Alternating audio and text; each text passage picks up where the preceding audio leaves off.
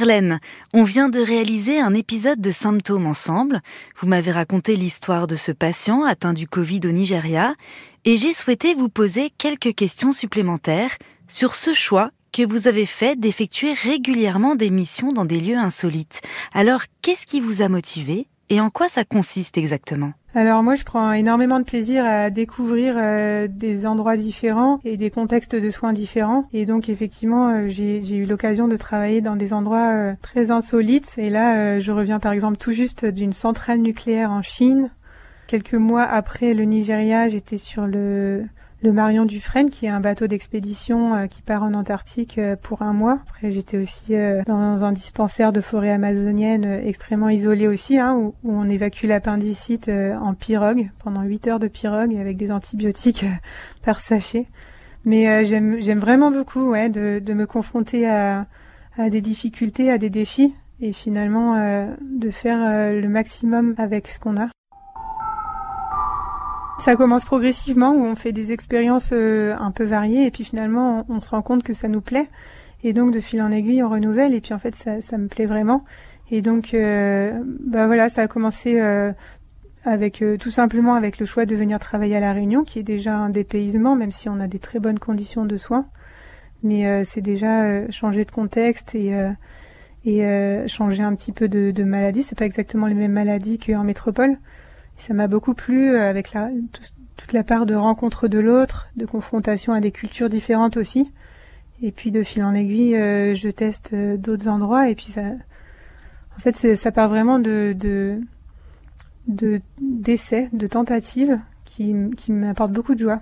Là où pour certains c'est désagréable, pour moi c'est plutôt agréable. Enfin, en tout cas, je je me sens vraiment stimulée et je me sens grandir, on, on, peut dire aussi. Et et en fait, je pense qu'il y a une peut-être une part d'addiction à l'adrénaline où j'aime ce stress euh, positif.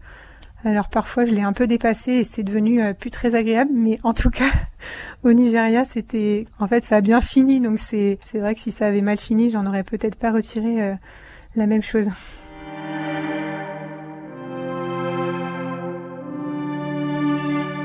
Alors, euh, vous racontez plusieurs de vos expériences dans un livre, Docteur Globetrotter, paru aux éditions Ballant.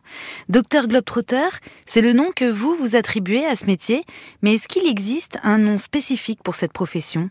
Alors, euh, il n'y a pas de nom à proprement parler. Par contre, euh, il y a une toute petite association qui est en train de se créer, qui s'appelle la Société française des médecins en milieu isolé, la Soframi.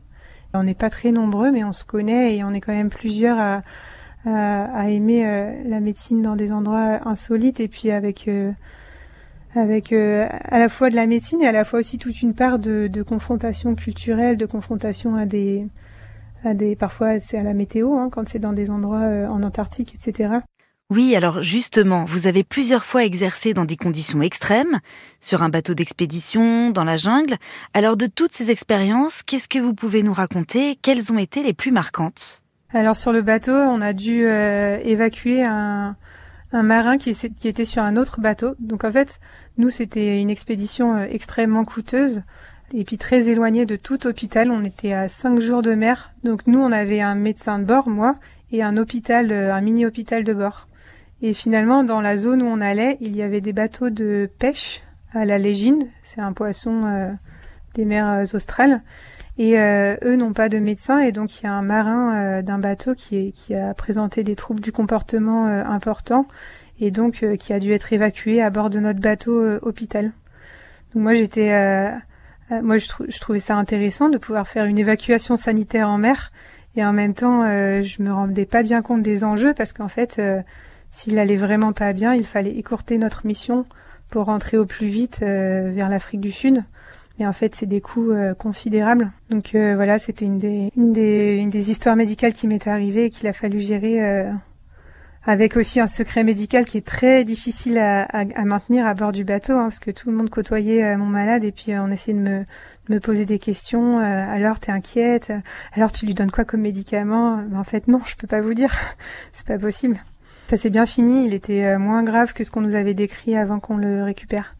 Du coup, je l'ai emmené faire euh, entre guillemets un peu des ateliers thérapeutiques parce que Je l'ai emmené aider les scientifiques à faire les prélèvements d'eau de mer. Je l'ai emmené faire du sport dans la salle de sport. Et finalement, c'est une manière de soigner qui est tellement différente de ce que je peux vivre à l'hôpital public. c'est vachement intéressant en fait.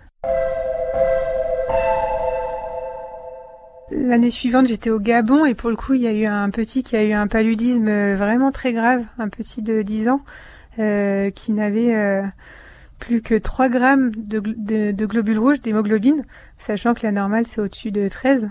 Donc, il était vraiment hyper grave et finalement il s'est amélioré. Donc lui c'était un cas marquant.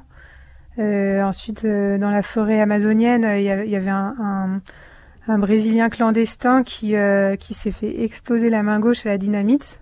Il a fait quatre heures de marche avec un garrot pour rejoindre notre dispensaire. Et nous, on, s'est empressé d'appeler l'hélicoptère euh, pour l'évacuer vers Cayenne. Mais malheureusement, l'hélicoptère, il était déjà occupé sur un, bébé brûlé. Donc en fait, on a dû le soigner pendant plusieurs heures. Euh, en fait, il n'a été évacué que le lendemain matin. Donc ça, c'était encore un cas vraiment marquant. Euh, en fait, il y en a vraiment régulièrement. Mais même à l'hôpital public, il y, en a, il y a aussi des cas marquants enfin régulièrement. C'est juste qu'on a on a des moyens optimum pour les prendre en charge, mais euh, euh, en, en, médecine d'urgence, on croit qu'on a tout vu, mais il y a toujours un truc euh, plus incroyable que celui d'avant.